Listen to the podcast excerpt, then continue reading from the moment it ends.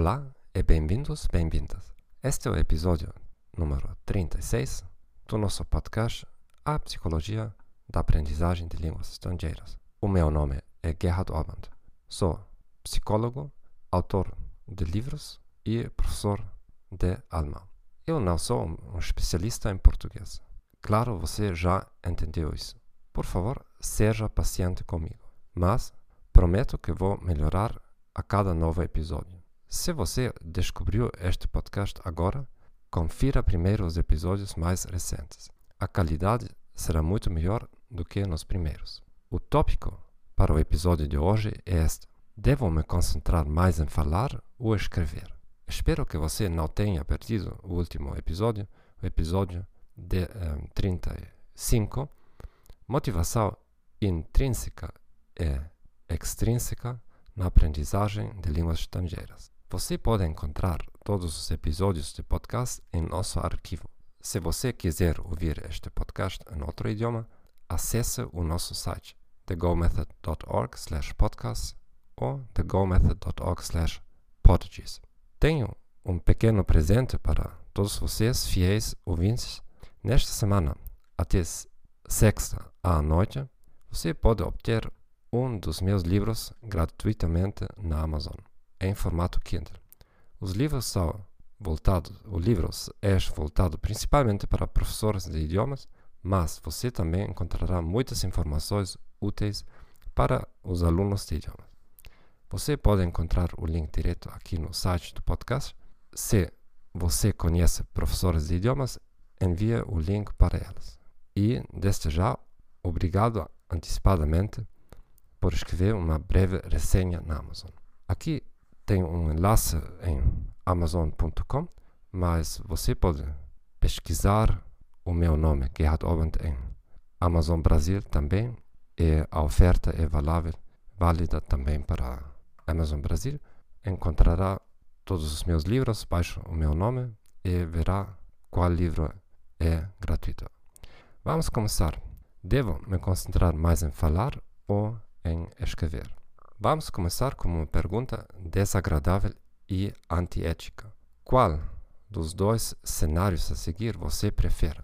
Ser forçado a escolher um deles, hipoteticamente.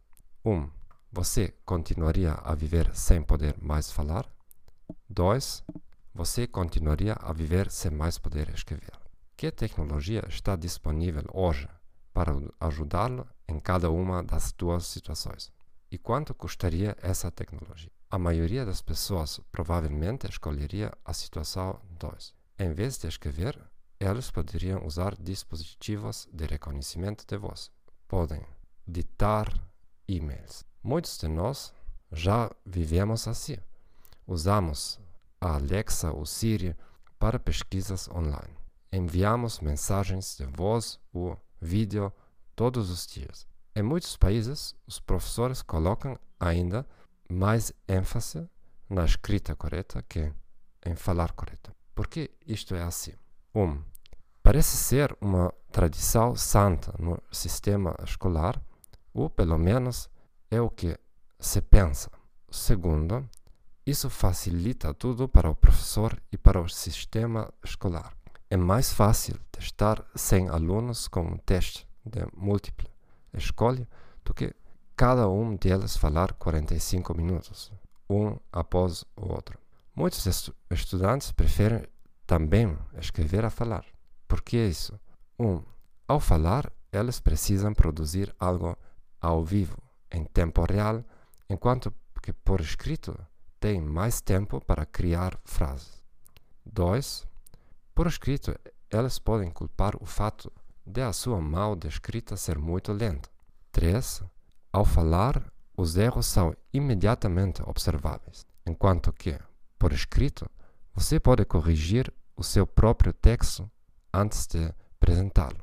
Além disso, se você escrever exatamente as mesmas palavras que um falante, nat falante nativo, um ator de teatro experiente, por exemplo, no papel não haverá diferença entre as duas frases.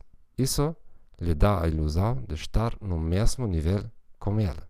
No entanto, quando vocês falam as mesmas palavras, todos podem ouvir a diferença. Quando você escreve, você não tem sotaque.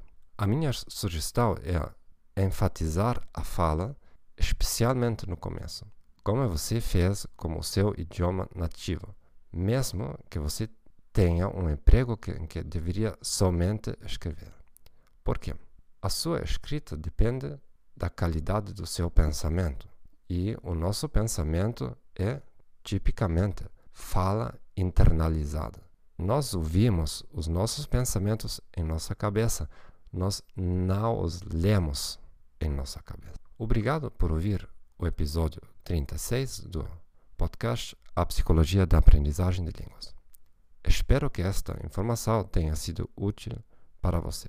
Assina o nosso canal no Spotify, Apple Podcast, Stitcher ou seu serviço favorito. Por favor, recomende-nos aos seus amigos e colegas. Como prometi antes, o meu português melhorará nas próximas semanas. Adeus.